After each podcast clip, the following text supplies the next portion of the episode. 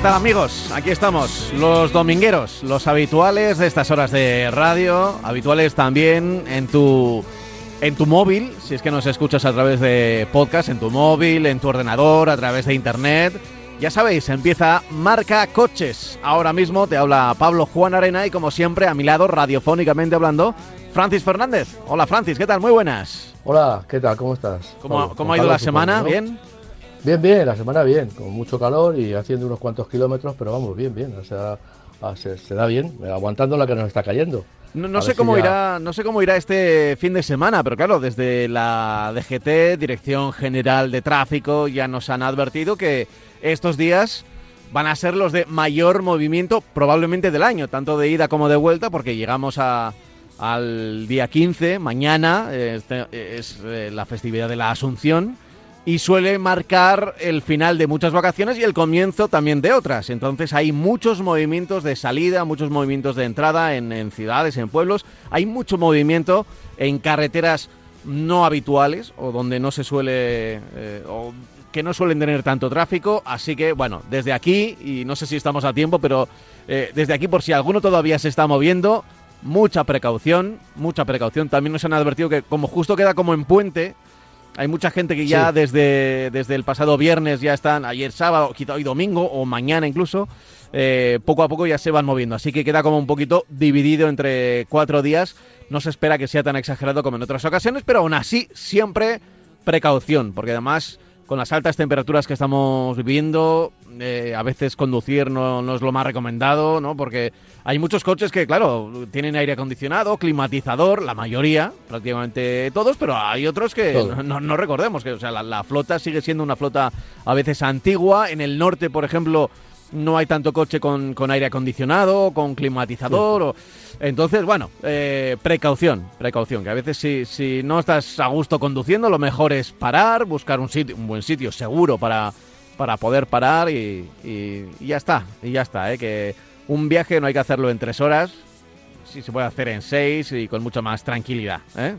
Así que, claro. dicho esto, vamos a meternos ya en harina, que sé que tienes unos cuantos temas eh, preparados, Sí. pero, pero an- antes de empezar, Francis, es que nos ha llegado un correo electrónico y Sí. quería compartirlo contigo. Porque claro, hemos hablado mucho de la, de la guerra de Ucrania, de todo lo que Sí. significa la guerra de Ucrania, lo que han subido los, los combustibles. eh, ahora hay mucha gente que se queja, con razón, de que el barril de, de petróleo, el crudo, digamos, eh, ya ha alcanzado los precios previos al conflicto, por lo menos al conflicto armado, Sí. aunque siempre a- al que conocemos, ¿no? De comienzos de este año, aunque el conflicto Sí. es bastante anterior, y que sin embargo eh, las gasolinas, combustibles siguen eh, por esos 2 euros, yo creo un pelín más bajo, ¿eh? llegaron a los 2 euros, ahora están en 1,9, e incluso si tienes suerte en alguna, en alguna gasolinera 1.8 te puedes encontrar, pero las pocas, ¿eh? las pocas. Eh, bueno, la gente está, como sabemos, los mensajes por parte de las autoridades, de las administraciones son de inflación y de que los precios van a seguir subiendo. Pero es que fíjate qué correo me ha llegado que lo firma Javier. Hola, soy Javier, desde, desde León. Eh, me gustaría que hicierais pública la situación que estamos pasando los, los conductores que hemos sido solidarios con la compra de unos vehículos ecológicos para no contaminar. Y ahora estamos pagando el kilo, bueno, dice el kilo o el litro de GNC cuatro veces más caro que hace un año. ¿Te imaginas una subida así en la gasolina o en el gasoil? Sería un precio aproximado de 6 euros el litro. Pero como somos una minoría, no importamos a nadie, por no hablar de las empresas que han montado una flota de vehículos solo de GNC o GNL. Eh, ¿De qué sirve ser solidario con el planeta y comprar este vehículo ecológico cuando la gente compre vehículos eléctricos? Harán lo mismo, subirá la electricidad. Por otro lado, no entiendo cómo puede haber una diferencia de más de un euro entre dos eh, gasineras, los llama así, de, de- de gas, que distan 20 kilómetros como pasa eh, algunos días. espero que lo hagáis público para que la gente sepa la injusticia que estamos pasando y lo olvidados que estamos. Muchas gracias y seguir con vuestro magnífico programa. Y claro, aquí de repente, eh, me, me he acordado que sí, hemos hablado de lo que ha subido la gasolina, de lo que ha subido el diésel, pero nos habíamos olvidado, también me da culpa porque nosotros lo comentamos de pasada, los coches de, gas natural, el famoso GNC. Recordemos que de gas hay dos tipos, gas licuado de petróleo, esto es un derivado del petróleo, eh, es decir, que, está en las gasolineras normales, en, Repsol, en, Cepsa, en Shell, eh, lo, puedes encontrar. Eh, su, su nombre eh, era Autogas, si no recuerdo mal, eh, su nombre comercial, el, El, GLP, pero este, este gas, digamos que eh, es derivado del petróleo, de cómo ese crudo, bueno, pero claro, de lo que habíamos hablado con la, con la guerra de Ucrania era el gas natural, ¿no? Que, hay, hay, un tubo grande que viene desde, ¿no? Nos lo han explicado así un poco eh, de una manera un tanto infantil, ¿no? Pero que hay un tubo que viene desde Rusia y que alimenta a buena parte del centro de Europa. Que España no tiene tanta dependencia de ese tubo porque tiene tiene otros tubos en el Mediterráneo más hacia, hacia África. Pero claro, el, yo no estaba pendiente del precio y nos dice Javier desde León que le han cuadriplicado el precio, cuadruplicado el precio eh, desde, desde hace un año. Claro.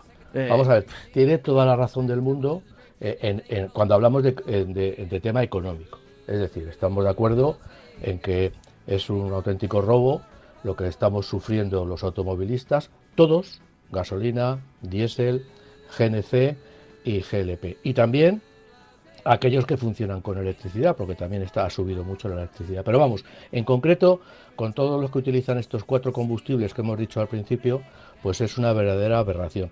Eh, es cierto, es cierto que ha subido muchísimo la gasolina y muchísimo el, el diésel, pero ha subido muchísimo más el gas natural, que, que como tú dices, no sé por qué ha subido tanto, porque nosotros tenemos un suministro vía Argelia y lo teníamos antes vía Marruecos, pero ahora viene vía Argelia. Claro, pero no sé yo exactamente, eh, ese es el consumo, el consumo doméstico, digamos. Yo no sé si eso estará conectado con el consumo de, las gasolineras eh, o de donde se sirve ese, gas. En principio debería ser así, ¿no? El gas natural es el mismo. El gas natural es el mismo. Eh, lo que pasa es que hay otro que es GLP, el GLP, que es derivado que se, se produce sí, me refiero, Si me refiero que las gasolineras, no sé si, si recibirán ese gas que va a los conductos de nuestras casas, por ejemplo, ese de, gas natural, o, o, igual, eh, por, por, no sé qué razón, eh, eh, las marcas que distribuyen a, los coches, a los vehículos, ese gas no proviene de, de Marruecos o de Argelia. Yo, yo, yo entiendo que sí, porque es el mismo, el mismo que llega a nuestras casas es un ramal, es decir, nosotros si, si tuviéramos gas natural en casa podríamos suministrar a nuestro vehículo gas desde nuestra eh, desde nuestra toma de, gas de casa. Lo que pasa que bueno, yo creo que son problemas de tipo técnico y de seguridad los que impiden eh, el tener eh, toda la flota de, de, autobuses, todas las flotas de autobuses funcionan con este gas que es el denominado en cierta medida gas ciudad, el gas que llega por las tuberías a las casas. Entonces, decía que tiene razón en que han subido cuatro veces, que ha subido mucho más, de una forma inexplicable. Eh, yo estoy eh, muy enfadado porque se está viendo que eh, el, barril de Bren, como tú decías, está a precios muy anteriores a la crisis de, Ucrania, que tampoco nos debería haber influido mucho, pero bueno, no sé por qué ha, subido tanto el barril de Bren, pero eh, las eh, petroleras, todas las petroleras con ese precio se están haciendo de oro, están cuadriplicando y quintuplicando su, sus beneficios. Yo entiendo que si ah, yo tengo una frutería, me suben las manzanas, yo las subo, pero también soy una víctima. Lo que no entiendo es que eh, a las petroleras el, kilo, el litro de el barril de Bren les esté saliendo como hace un montón de tiempo ¿eh? y que tampoco ha subido, tampoco ha subido tan y tanto y la gasolina esté prácticamente al doble que cuando la pandemia. Yo no entiendo, yo solo no entiendo bien. Si a mí el producto, la materia prima me cuesta un tanto, eh, como hace seis meses, ¿por qué tengo la, gasolina al doble? Eh, hablan del refino. Bueno, yo no sé qué es lo que puede ¿Qué, eh, incidencia tiene el refino tan grande como para que haya subido al doble o al triple desde, desde la crisis? Lo que pasa que también le quiero decir al amable oyente que, si ha cambiado, si él ha cambiado a gas natural por temas ecológicos, que no tiene mucha razón. Es decir, toda la gente que ha cambiado o que debería haber cambiado o que ha cambiado eh, a GNC o GLP lo ha hecho o, se, debería haber hecho por un tema de ahorro de eh, consumo, de ahorro económico, de ahorro de dinero. ¿Por qué? Porque el, kilo de, el kilo, podríamos decir, sí, el kilo, el litro de, gas natural o de GLP, pues será un poquito más económico que el litro de gasolina o, o diésel.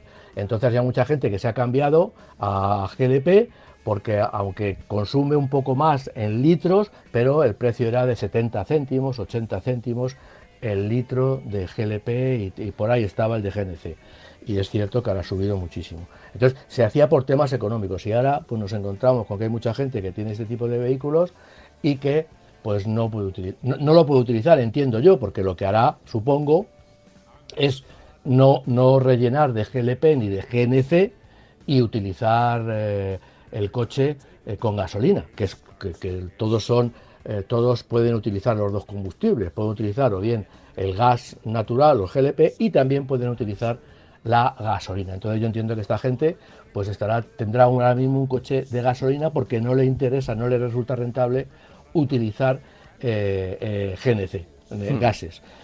Hay un problema, y abro aquí un paréntesis. yo me acuerdo que lo hemos criticado mucho porque SEAT empezó a sacar coches con un depósito de gasolina muy pequeño, muy pequeño para tener mucho, mucha más capacidad de gas natural para que la gente, porque gas natural lo utilizan la gente del grupo Volkswagen, para poder utilizar más tiempo y con más eh, autonomía el gas natural, porque así, así nos ahorramos mucho más dinero. Entonces, claro, un Ibiza con un, con un depósito de gasolina, no sé si eran 10 litros eh, o 15 litros, y, sin poder utilizar GNC, pues ahora mismo están un poco fastidiados. Claro. Pero insisto, eh, no es por un tema ecológico, porque al final el gas natural se está quemando y está produciendo CO2. Eh, es un poco más limpio, es un poco más beneficioso para la mecánica del coche, pero eh, también contamina. también contamina. ¿Eh? También, también contamina. También tiene su huella. los coches eléctricos, 100% eléctricos, también tienen su huella. también. Claro, ¿sabes lo que sucede?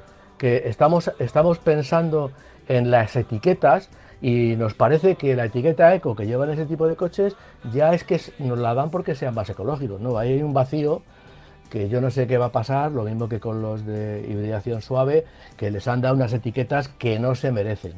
Entonces, bueno, pues yo creo que, que, esto, pues eh, estamos en una época como muy difusa, muy eh, estresante, porque no solamente es que lo estemos pasando mal, es que no sabemos cuánto tiempo lo vamos a pasar y si vamos a peor en vez de a mejor. Ya. Entonces, bueno, en este caso es una gran, eh, un gran problema el que se ha creado con este tipo de, vehículos porque injustamente se los, se los está penalizando de una manera salvaje.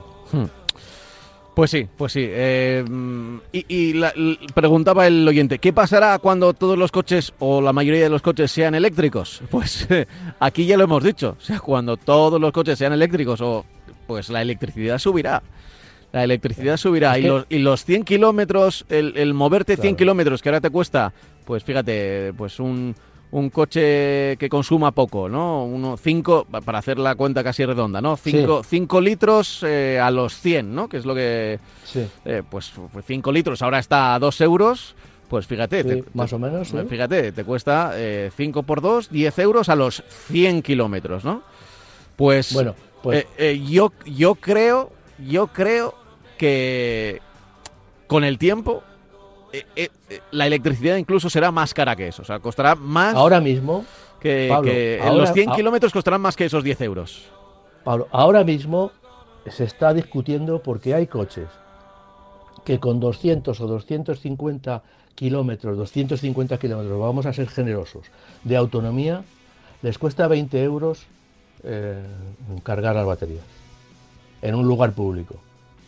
Es decir, que que, estamos en una situación en la que nosotros, por desgracia, pues somos ya perros viejos y ya lo estuvimos viendo, ya lo estuvimos diciendo, que claro, que en cuanto todos los coches sean eléctricos, pues que yo no dudo que, que, vamos a tener suministro porque el negocio va a ser de la de Dios. El negocio va a ser espectacular. Y tendrán que volver a pagar el, el, busbao, o bueno, no entrar en el busbao y volver a pagar las eh, zonas de acceso restringido de claro, claro. la zona azul. Todas las ventajas que tiene el coche eléctrico ahora mismo, eh, que yo entiendo que es el de futuro, aunque luego si, si tenemos tiempo podemos hablar de un pello que ha salido ahora con hidrógeno, pero bueno, Ahora mismo lo que tenemos, vamos hacia la electricidad, vamos hacia el coche eléctrico. El primer paso yo creo que va a ser la proliferación del coche eléctrico, eh, puro, eléctrico puro. Pues eh, yo entiendo que, bueno, vamos a pagar, nos va a salir igual de caro, igual de caro al, ciudadano de a pie, nos va a salir igual de caro el kilómetro que nos está saliendo ahora el kilómetro con un motor diésel o un motor de gasolina. Entonces, bueno, pues, pues, pues, bueno. Mm, hay, que, hay que aceptarlo. O sea, hay que si nos seguimos, si nos seguimos moviendo en coche privado eh, o incluso en, el car sharing, pero el, kilometraje va a costar lo mismo. O sea, va a terminar costando lo mismo o más eh, en gasolina, diésel, eh, GNC, GNL o electricidad 100%. Sí, pero Pablo, y no me quiero y no me quiero meter en ningún, como tú decías algunas veces, en ningún jardín. A ver. Pero los países están sufriendo, los ciudadanos de los países estamos sufriendo estos problemas.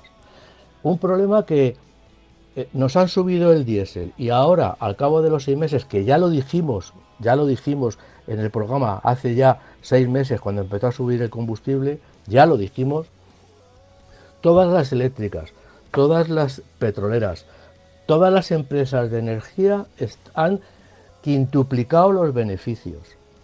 Bueno, y los gobiernos, sí, algunos gobiernos como el francés, pues ha cogido y ha dicho, bueno, pues no, pues nacionalizo.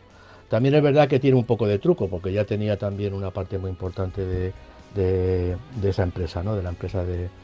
Pero, pero yo lo que me, se me vamos, no entiendo, vamos a ser simples, no lo entiendo, es que las empresas de estas empresas se estén forrando a ganar dinero y, el, resultado es que el, ciudadano cada vez es más pobre y no se puede mover, porque no solamente afecta al ciudadano de a pie, al que coge el coche de la gasolina, es que afecta a todo el mundo, al panadero que tiene que encender el horno, al del bar que tiene la cafetera, al ciudadano de a pie. O sea, estamos hablando de que y los gobiernos no pueden hacer nada. No yo, yo de verdad no lo entiendo, porque en teoría un gobierno de un país tiene que tener los medios, por supuesto democrático, pero tiene que tener los medios para hacer alguna cosa, ¿no? No permitir estos abusos. Ya. Entonces, bueno, eh, y no me quiero meter en ningún no, lado. No, no, pero, pero al final eh, es algo que tenemos muy claro todos. Yo creo que lo tenemos eh, tan claro todos que a veces incluso ya damos la, guerra por perdida. ¿eh? Damos la guerra por perdida. Efectivamente, efectivamente. Que ese, es otro problema, que, el, que los gobiernos nos dicen que no pueden hacer nada y el ciudadano dice amén y se joroba y llega al surtidor y a pagar. Y la crisis al final la pagamos los mismos. Claro, claro, claro, efectivamente, En fin. Oye, eh, vamos a retomar después de este correo electrónico que nos ha enviado Javier. Ah, y que voy a recordar que los correos electrónicos los puedes enviar a marcacoches@radiomarca.com marcacoches@radiomarca.com. Aquí puedes enviar el el correo electrónico y contarnos lo que quieras. Si tienes una duda de compra, una reflexión como la de Javier o, cualquier asunto que ya hemos comentado en el programa, lo puedes compartir con nosotros, ¿de acuerdo? Eh, vamos ya al guion habitual, eh, bueno, al habitual, al que eh, nos, habías preparado Francis. Y teníamos que hablar precisamente de la antigüedad del, parque móvil en nuestro país, que, siempre es noticiable. Hay, dos temas que, van unidos y los, que, los quiero ver hoy. Uno es son las ventas y otro la antigüedad y van íntimamente relacionados. De la mano, sí. Van de la mano, la venta de coches usados, usados y la venta de coches nuevos. ¿no? Eh, la venta de coches usados lo que hace es mantener el parque eh, estable, eh, o sea, la antigüedad del parque estable y la, la, venta de coches nuevos lo que hace es rejuvenecer el parque. ¿Qué pasa? ¿Qué estamos sabiendo? Viendo, porque el parque cada vez está más viejo. Yo he hecho este verano, estoy haciendo, vamos, todavía no he acabado muchos kilómetros por carretera, he hecho muchos, bastantes viajes y la verdad es que te das cuenta de, lo que hay en el parque, ¿no? de cómo las placas de matrícula pues, eh, son muy, muy, muy, muy viejas. ¿no? Eh, tenemos un resultado eh, que por la caída de ventas del nuevo, como yo digo, el parque tiene 13,5 años ya de, de, antigüedad. En Europa la media son 11,5 años. Evidentemente en Europa la media, aquí estamos metiendo países como España con 13,5, otros países y luego países como Alemania, como Francia, que seguramente estarán en el 8, en el 9, en el, en el, 9, 8, 9 años, 10 años, estarán ahí. ¿no? Eh, el, el 64%, 64,7% que nos da esta fuente no tiene etiqueta eh, o tiene la B. Es decir, que son coches con una, con una eh, antigüedad ya mm, muy notable y sobre todo contaminando muchísimo, porque no tienen ni etiqueta, con lo cual imagínate lo que se contamina, porque un coche que tiene la B también está contaminando más, más que un coche nuevo, muchísimo más que un coche nuevo. ¿no? El año pasado, en lo que va de año, vamos a hablar primero de lo que va de año, el mercado de usados ha caído un 4,7%, pero se han vendido 1.063.000 coches, frente a los eh, 500, 481.000 que llevamos vendidos de nuevos. Es decir, es un mercado que prácticamente duplica al de coches nuevos. En el 2021 se vendieron 1.257.000 coches eh, turismos eh, usados, eh, frente a los 859.000 nuevos. Más, con más de, de, de 10 años de antigüedad, lo más indicado sería que muchos de estos coches hubieran desaparecido ya de nuestras carreteras. Eso sería lo ideal. Vale, eh, lo ideal eh, no, eh, no, es sinónimo de, de, bueno, pero lo que sí es verdad es que estamos vendiendo coches que ya tenían que estar en la chatarra. Por eso muchas veces, como aquí yo lo vuelvo a repetir una vez más, a ver si alguien me escucha, pues digo de, digo la, administración, habría que establecer un plan para renovar por un tema únicamente de salud de, la ciudadanía y tal, renovar los coches de gasolina y diésel antiguos. Habría que renovarlos, porque las ITV no valen para que esos coches vayan en perfectas condiciones y contaminen solo lo que tenían que contaminar, que ya es mucho. El nivel de emisiones en, el 2021 dijeron que, vamos, ver, los estudios que hay eh, concluyen con que se ha bajado un 6% en el 2021, ¿eh? con relación a 2020. Yo creo que un 6% con ese, entre comillas, boom de coches electrificados, no ya de coches eléctricos, sino de coches eh, híbridos y de coches híbridos enchufables, yo creo que esa, esa tendencia debería haber sido eh, mayor, porque en 2021 cerca del 40% del parque tenía alguna electrificación, con lo cual los consumos y las emisiones han bajado bastante, más que un 6%, teniendo en cuenta, ya digo, que tenemos todavía un millón que se han vendido, que se venden en el 2021, un millón 257.000 coches eh, usados con más de 10 años de antigüedad. Bueno, eh, ya digo que, el mercado es lo que hay, la gente evidentemente, pues si no se puede comprar un coche nuevo, por lo que sea, por dinero, porque no hay parque, porque no hay suministro, pues se ha comprado un coche usado. Y claro, bueno, pues estos coches usados, si estuvieran en buenas condiciones, o si hubiera una ayuda para que ese señor, esa persona, que esa, esa persona, ese conductor o conductora que va a comprarse un coche, dice, no, bueno, pues si me ayudan y tal, pues dejo el mío y me compro un, Dejo el mío a chatarro, porque también hay otra, que yo voy al concesionario, dejo mi coche y si mi coche, y mi coche me dan 3.000 euros y a lo mejor lo venden por 5.000, luego de como usado, porque le hacen cuatro cosas y te lo venden. Y, todo es lícito, pero claro, eh, hay que reducir, digamos, o aumentar el achatarramiento, el que el coche que yo le doy al concesionario desaparezca del mercado desaparezca de una vez por todas, porque con eso seremos un poco, tendremos un ambiente más limpio y, lógicamente alcanzaremos los, las previsiones de, emisiones de CO2 antes. Hmm. En cuanto a en cuanto a las ventas que nos encontramos en, el mes de julio. Pues en las ventas ya, ya, ya he avanzado un poco. Las ventas han caído un 12,5% en, en el mes de, julio. ¿En, relación a junio o a julio del año pasado? Julio con relación a julio del año pasado y, en, y en estos primeros siete meses del año se han vendido 481.000 coches, lo que es un 11% menos. Un 11% menos. En realidad, si comparas con el resto de Europa, estamos de lo mejorcito. Lo que pasa es que, claro, nuestro parque es lo que es y, bajar 11%, bueno, pues son, son, bastantes coches, ¿no? Aunque, bueno, ya digo que si comparas con otros países, las caídas son bastante eh, mayores. Eh, por marcas, pues bueno, antes lo hemos dicho, el porcentaje de coches electrificados pues nos lleva, nos lleva a la consecuencia de que Toyota es la marca que más ha vendido en el mes de julio y la marca que está como líder muy destacada en el acumulado de todo el año. Y después, pues han entrado eh, en segundo y tercer lugar, pues Hyundai y Kia, algo que ya estábamos comentando, que son marcas que iban a subir, no han tenido problemas de microchip de suministro y son marcas que tienen una gama bastante, bastante atractiva. Luego está Volkswagen, luego ya nos encontramos en cuarto lugar en julio.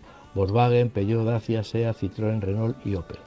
Eh, en, los acumulados, pues está Toyota, Volkswagen en segundo lugar, pero eh, con 300 unidades y con 500 eh, unidades menos está Kia, que está en tercer lugar, y Hyundai en, quinto, en, cuarto lugar. Luego Peugeot, SEA, Citroën, Renault, Dacia y Mercedes está en el último lugar.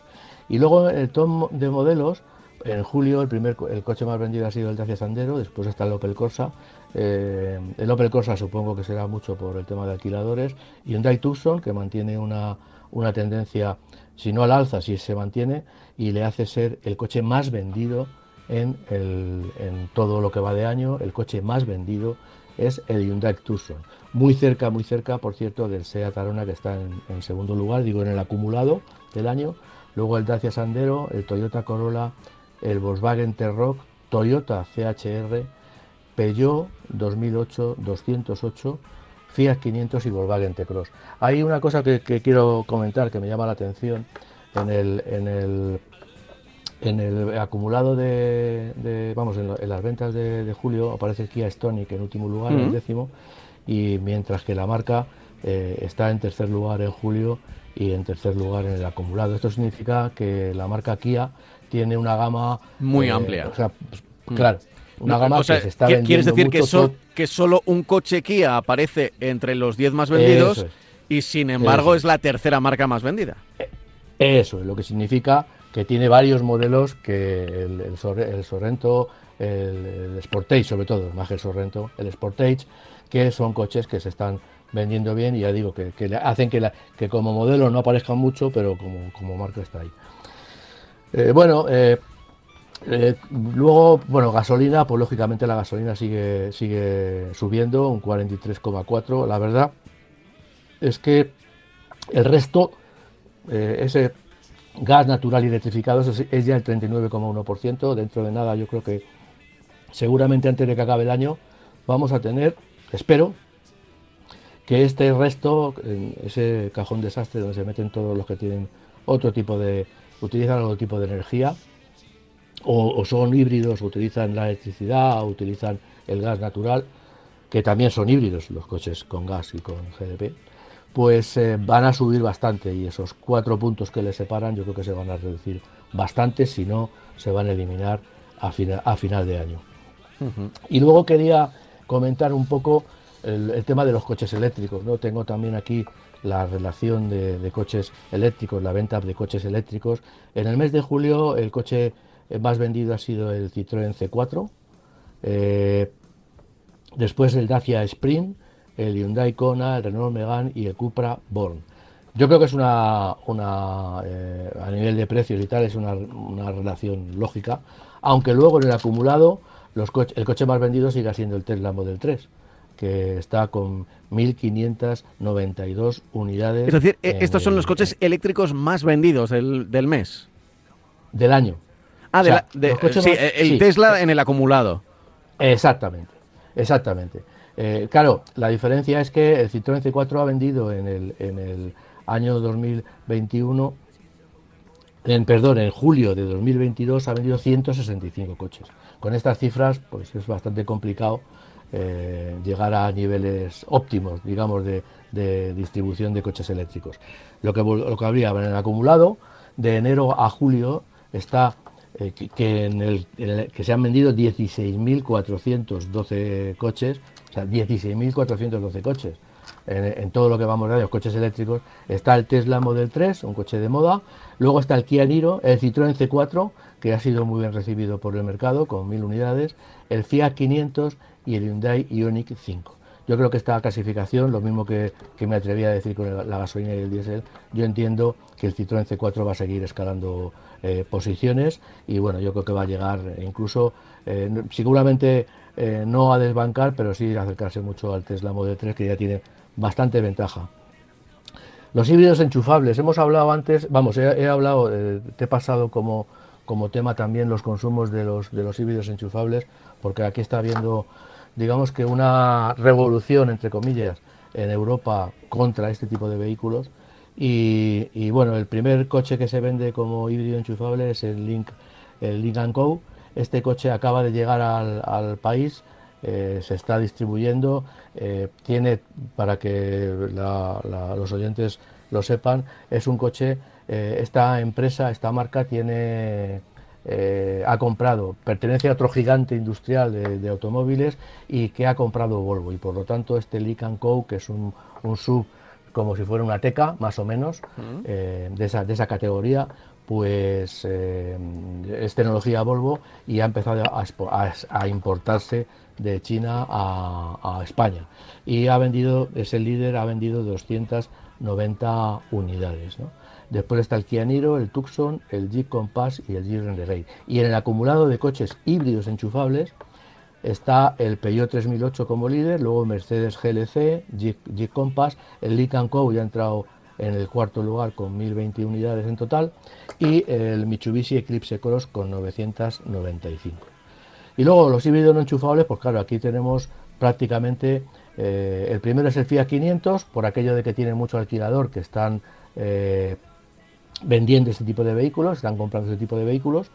Y luego, pero luego en los siguientes lugares está el Yaris Cross, el CHR, el Corolla y el Yaris. Es decir, el mercado de híbridos no enchufables es prácticamente un monopolio de, Toyota. Y en el acumulado también de enero a julio, pues lo mismo. Primero el Toyota Corolla, luego el CHR, en tercer lugar el Fiat 500, luego el Yaris Cross y en quinto lugar el Hyundai Tucson, que buena parte de todas las ventas que se hacen del Hyundai Tucson, que está líder, del, líder en ventas en España, pues recaen en las versiones eh, híbridas. ¿no? Y bueno, luego aquí tengo otra lista de, gas, de GLP. Bueno, sí, ha subido un poco el, el, mercado. No, el mercado, perdón, el mercado ha caído, pero vamos, ha caído eh, nada, media décima. Eh, Dacia Jogger está en primer lugar. El Dacia Sander, Renault Captur, Dacia Duster y Dacia Logan. Como vemos, con GLP eh, prácticamente el grupo Renault es el, también el monopolio y en las ventas anuales pues también. O sea que todo es GLP GNC prácticamente no aparece porque ya como hemos dicho antes GNC solamente los ofrece eh, el grupo Volkswagen. Entonces bueno el mercado pues bueno ya veremos a ver cómo, cómo acaba. Eh, yo creo que no, no, no se va a diferenciar mucho de este 11%. Yo creo que de aquí a final de año las cosas van a seguir un poco esta tendencia.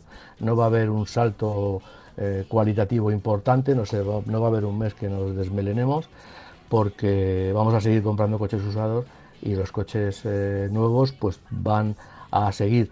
Primero, mm, algunos modelos llegando con cuentagotas, dando plazos de entrega muy grandes. Concretamente ahora mismo hay marcas, ya lo dijimos el otro día, hace, hace, hace no sé si fue eh, la semana pasada o la anterior, que hay ya empresas y hay marcas que están haciendo eh, de su campaña de marketing para vender coches eh, el eslogan de que la entrega en 30 días, la entrega prácticamente inmediata, o sea que la entrega del coche ya es un argumento de venta muy importante en nuestro país porque hay marcas que se van a 7, a 8, a 9 meses para conseguir el modelo que, que queremos, ¿no? Depende del modelo que elijamos, pues así podemos tener decalajes en la entrega de hasta ocho meses. Ya. Eh, em, desde luego las ventas están así, un poquito a la baja. Si miramos, que a veces miramos a los vecinos, pues no, no estamos tan mal, pero eh, la, desaceleración parece, parece evidente. Y más allá de los microchips, que, de lo que ya hemos hablado mucho por aquí, eh, ya sabemos que el mercado de, segunda mano o el mercado de kilómetro cero, es decir, coches ya matriculados anteriormente, eh, sí que está teniendo una vida bastante floreciente, porque, porque la gente cuando compra un coche quiere comprar el coche y lo quiere tener, hombre, ya, ya, o por lo menos cuanto antes. Y si en alguno, en algunas marcas están ofreciendo que esos coches pues eh, tarden 3, 4, 5, 6 meses, pues lo normal es que haya gente que diga, no, yo es que seis meses, vete a saber, yo prefiero tener el coche ya. Y por eso la segunda mano, eh, eh, hablo de segunda mano y hablo de matriculados eh, kilómetro cero, pues está teniendo bastantes buenos números o mejores números y esos no están reflejados aquí porque recordamos que estos números, este, los, datos que damos cada mes son de, matriculaciones, ¿no? Hay, hay problemas importantes, por ejemplo, para todas las empresas de alquiladores que quieren renovar flota. Claro. El alquilador no tiene. ahí no le vale. Ahí no le vale un coche de segunda mano. Claro, porque parte del negocio que tiene el alquilador es la reventa del coche, ¿no? Entonces el problema que hay es eh, un poco el que coches usados sí los hay, pero el problema que hay con el kilómetro cero es que no hay tantos porque tampoco hay coches que yo pueda automatricular a mi nombre y luego venderlos. Digo, si fuera una marca de vehículos, ¿no? Entonces, bueno, pues ese es, el tema, ¿no? Ya digo que, el mercado está de segunda mano, eh, la gente busca un coche de segunda mano, eh, primero porque lo hay y te lo entregan enseguida y segundo porque no hay tampoco mucho, mucho dinero, los coches han subido, los, lo sabemos todos, los coches también han subido un porcentaje muy alto, mucho dinero, mucho mucho, mucha cantidad de dinero y bueno, y bueno, y y están caros y la gente, pues lógicamente, no, no, no estamos atando perros con longaniza, ¿no? O sea, la, verdad es que el mercado está complicado eh, a todos los niveles, la, la, producción está complicada y por eso han subido precios y ahora, bueno, han subido precios porque todo, todo ha subido, evidentemente. Una fábrica de coches pues imagínate la energía que consume, energía eléctrica y de, derivados del petróleo que consume una fábrica de coches y, luego todos sus suministradores también están produciendo mm, mm, todas las piezas que necesitan para la producción y eso todo eso se fabrica a base de energía, energía eléctrica que, ha subido muchísimo. Entonces, bueno. Oye, eh, vamos a hablar enseguida del Alfa Tonale, pero antes voy a leer un correo electrónico que nos ha llegado a, marca, a marcacoches.radiomarca.com, marcacoches.radiomarca.com, y dice lo siguiente, buenas, soy Jesús, y mi pregunta es, ¿por qué Dacia, eh, que hace años tenía unos precios muy competitivos, ahora han subido tanto? Han subido tanto, y no digamos si quieres financiarlo con ellos, que al final pagas casi dos coches. A ver, ¿qué le podemos decir a Jesús sobre Dacia? Que en efecto hace unos años era casi casi la Skoda en el grupo Bach y Dacia en el grupo Renault eran pues digamos eh, dos marcas que venían del mercado del este y que, y que eran accesibles dentro del grupo pero tanto una como otra han mejorado en sus prestaciones y claro han subido el precio bueno, vamos a ver. Eh, yo lo que le diría sería, vamos, lo que acaba de decir tú es verdad. Tienes el problema que hay es que ha subido a, a, eh, se, han, se han, como diría yo, eh, han, han, crecido en cuanto a equipamiento, obligados o no, porque mucho del equipamiento que tienen ahora mismo los coches es obligado por la Unión Europea y más que va que van a que van a crecer en equipamiento y eso lógicamente tiene una repercusión en el precio. Eh, lo que sí yo le diría es, y tiene toda la razón del mundo, le doy la razón, vamos, Dacia eh, era lo que era, ahora los coches son de nueva generación y son más completos en todos los sentidos, eh, pero la diferencia, el diferencial con Renault, por ejemplo, pues sigue siendo importante, es decir, ha subido porque han subido todos, ¿no? Y, y, cuál era la otra pregunta? Primero lo del precio. Y luego, ¿qué, era, qué, otra pregunta? Bueno, era? Eh, era? sobre todo por el precio y luego por la financiación que, preguntaba. Ah, lo de la que, que claro, que al final casi duplica el precio de algunos coches. Claro, bueno, eso también pasa con todas las marcas. Sí, las marcas, las marcas lo que han hecho ha sido, yo no sé, eh, por eso siempre hemos recomendado desde aquí que se hagan números y esta persona, este oyente que te manda la carta, te manda el correo, pues evidentemente lo, ha hecho. Eh, hay que hacerlo porque la marca te lo, te lo, te lo adorna y te dice, ah, usted se compra un coche nuevo y si me lo paga usted al contado o viene usted con otra financiación, porque el dinero se lo ha dado su banco, pues le voy a cobrar este dinero. Si usted se acoge a mi financiación, que por cierto no son nada competitivas porque tienen unos intereses muy altos, le voy a hacer 1.500 o 2.000 o 2.500 euros de descuento. Pero va a estar usted obligado a pagarme las cuotas y todas las cuotas, porque generalmente no va a poder, eso que se, hace muchas veces, que, oh, mire, banco, que tengo un dinero que me ha venido, le voy a pagar a usted y me voy a quitar eh, 2.000 euros de, lo que de la deuda que tengo aplazada con usted, le, voy a dar 2.000 euros. No, eso no lo vas a poder hacer. Es decir, que al final, si sumas, vas a tener que hacer las 60 los 50, los 48 plazos al precio que, te marca la, financiera de la marca y además a unos intereses que son muy altos. Con lo cual, hombre, no es que el coche duplique los, los, el, precio, pero para que un coche que te cuesta 10.000, bueno, imaginemos un coche eh, eh, imaginario, vamos, pensemos en un coche imaginario que te cueste 10.000 euros, pues si tú lo pagas al contado te va a costar 10.000 euros y si lo pagas financiado, te van a quitar a lo mejor eh, mil euros, con lo cual el coche te costaría 9.000, pero luego con intereses te va a costar 14. Entonces, claro, porque es lo que están haciendo las marcas. Están, por cierto, haciendo más negocio con el dinero que te prestan que con el coche que te venden. Claro, claro. Entonces, bueno, pues ese, Estás ahí un poco con las manos atadas siempre, porque te dicen, no, puedes pagarlo al contado, puedes financiarlo con... con... Yo, yo recuerdo que durante un tiempo, durante un tiempo el famoso TAE, TAE para que la gente lo sepa, que porque a veces te dicen eh, 5% TAE, ¿Qué, significa el TAE? El TAE, eh, ya que no sé, ya que muchos en el pasado se, aprovechaban, no solo empresas de coches, ¿eh? sino de todo tipo, de, de, que no sabías muy bien cuál era el interés, porque había un interés que era mensual, otro semanal, otro anual, eh, pues el TAE digamos que es una estandarización, o sea que, que digamos que así puedes comparar los diferentes eh, tipos de intereses, ¿no? Y entonces, si es TAE, el 5% TAE será superior a un 2% TAE, ¿vale? Porque antes lo que ocurría era que te decían, oye, pues es un 2% semanal. Y entonces, claro, eso en realidad era mucho más caro que un 5% mensual, por ejemplo, ¿no?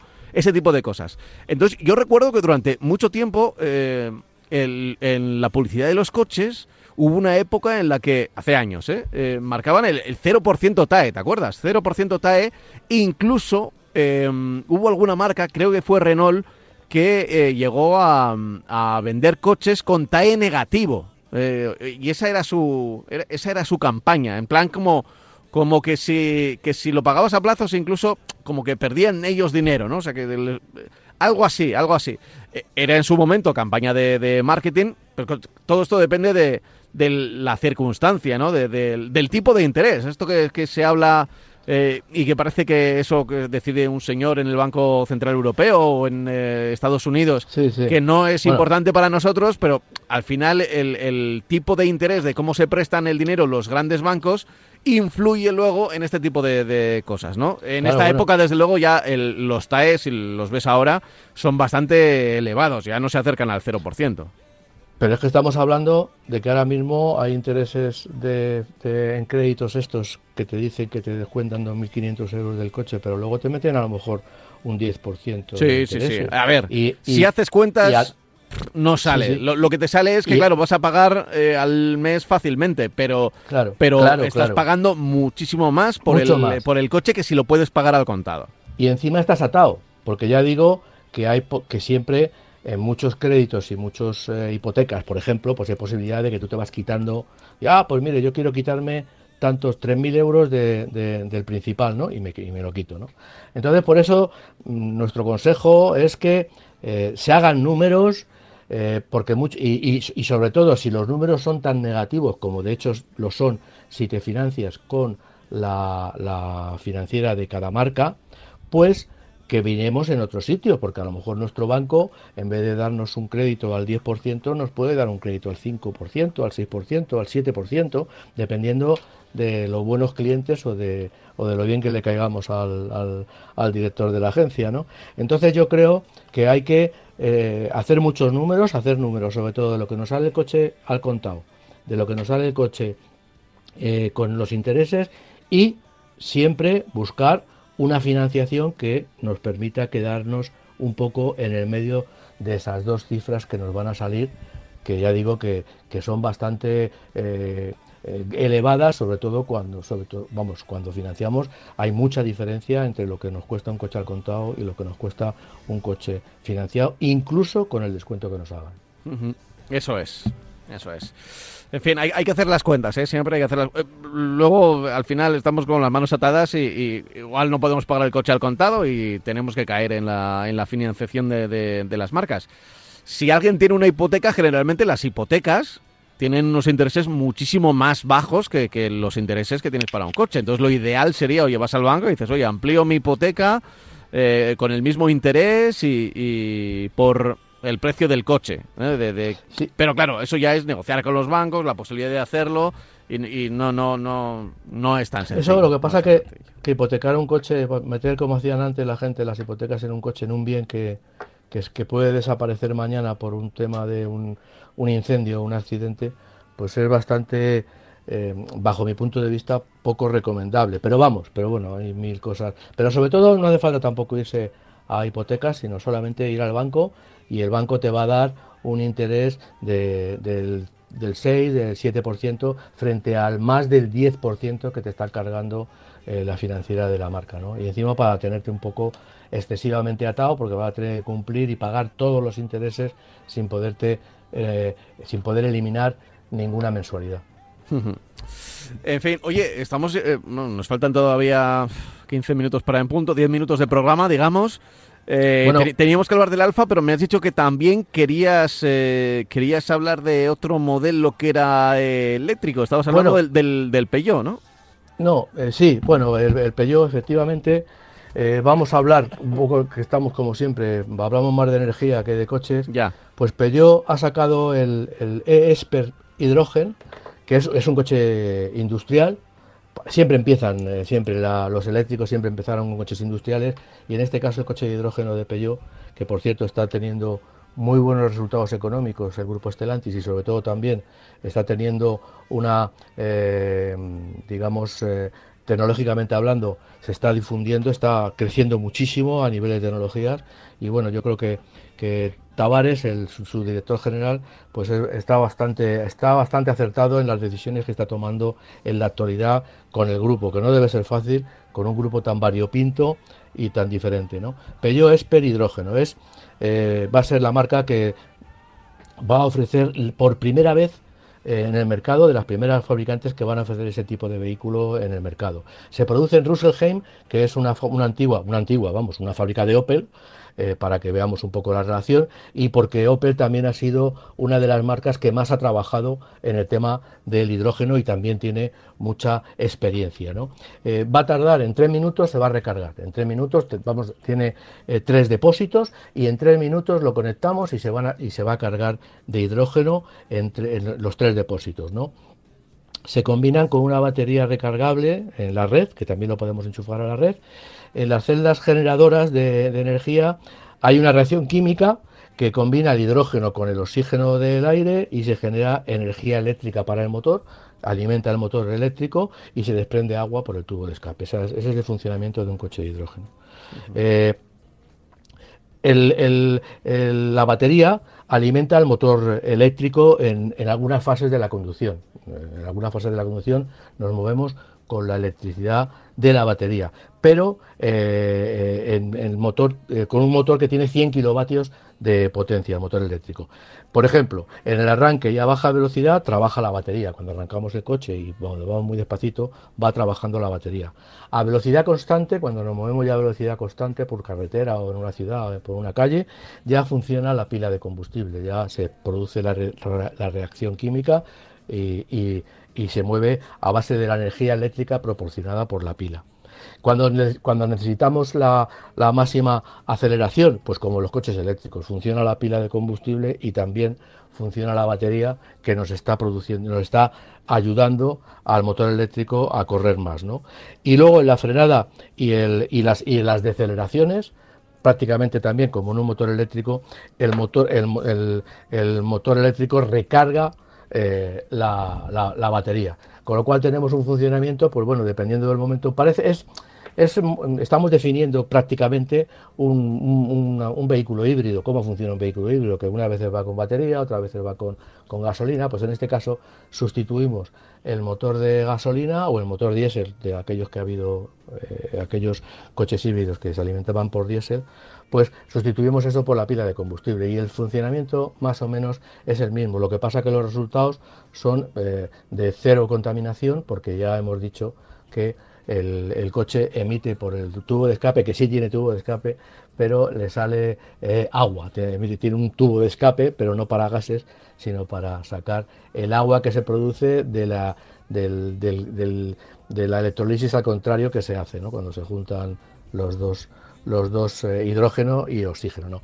Es un sistema, bueno, es un aparato que va a salir un coche, que va a salir a la venta ya, que vamos ya, que está previsto que se venda, previsto que llegue a las empresas y lo único que también estamos pendientes es de, dónde y cuándo se va a poder recargar, dónde va a haber eh, hidrogeneras. Hay una ya en, en, Puerto Llano, ya han abierto una al público, eh, porque allí tiene Repsol una, una fábrica de una productora de, que produce hidrógeno y lógicamente pues dependerá de, lo que tarde el sistema en empezar a ver eh, que se van a que, para que los oyentes sepan el sistema de recarga va a ser muy similar al del gas al, a los GLP y al GNC lo que pasa que ya digo que solo tres minutos se va a cargar de, hidrógeno los, en este caso tres depósitos que lleva el coche. Cada, cada coche tendrá una distribución y una forma de, de, hacer, de entender el sistema cada marca pero vamos, va a tener más depósitos por aquello de tenerlos divididos y, tener la máxima carga posible para tener el máximo, la máxima autonomía. Eh, el hidrógeno, el futuro de los coches. A ver, de los coches eléctricos. Porque recordemos cuando hay mucha gente que incluso lo he leído en redes, ¿no? Ah, estáis hablando tanto del coche eléctrico cuando el futuro es el hidrógeno. Bueno, en el fondo, el, hidrógeno no es más que el coche eléctrico. O sea, el, hidrógeno es eh, la, forma que tiene la batería de ese coche eléctrico de conseguir energía, ¿no? Y, veremos hacia dónde nos lleva. Yo creo, siempre lo he dicho aquí, siempre lo he defendido, desde hace mucho tiempo se sabe que es el, futuro a largo plazo, pero que eh, todo el desarrollo y el dinero que ha costado investigación, desarrollo y demás, eh, lo que hemos tenido hasta ahora, es decir, lo, los motores híbridos, el gas licuado de petróleo, el GNC incluso que, con el que hemos abierto el programa y, los coches eléctricos 100% necesitan un tiempo para eh, dar beneficios o, para rentabilizar todos los gastos que ha habido en investigación y desarrollo. Así que el, hidrógeno que se podría implementar, yo creo que ya mismo, eh, bueno, va a necesitar todavía, creo que más tiempo por parte de, de la propia industria que dice, eh, quietos, que nos hemos gastado aquí un pastizal en en los coches eléctricos y, tenemos que tenemos que de alguna manera em, eh, siempre salir ganando. Que eso no tenemos ninguna duda, ¿eh? como lo hemos dicho al comienzo. Aquí tendrán que salir ganando siempre los mismos. En fin. Pero piensa, piensa que un coche de hidrógeno tiene una parte muy importante que ya está desarrollada, que es la del coche eléctrico. Claro, claro, claro menos va, a tener muchas menos baterías, aunque como ya hemos dicho se van a poder cargar en casa también. Mm. Va a tener un, una, un, peso bastante mucho más, mucho más ligero que un coche eléctrico y sobre todo, ya digo, lo que vuelvo a repetir, menos baterías, con lo cual digamos que en general esa escasez de baterías que se anunciaban y tal, pues eso digamos que se va a subsanar porque el coche va a ser, mm, digamos que mm, va a mejorar muchísimo, muchísimo en todos los sentidos al coche eléctrico. Hemos llegado ya al, final de ahora. Sí, sí, al, habitual. Veremos cómo, cómo, viene el futuro. Nosotros lo iremos contando semana a semana. Eh, y aquí en Marca Coches lo seguiremos contando.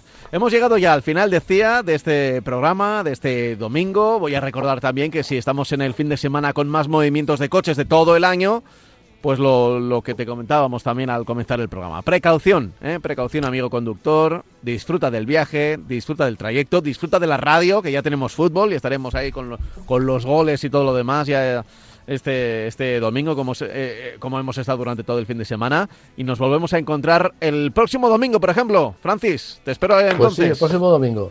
Chao, el próximo domingo estaremos. Venga, hasta luego.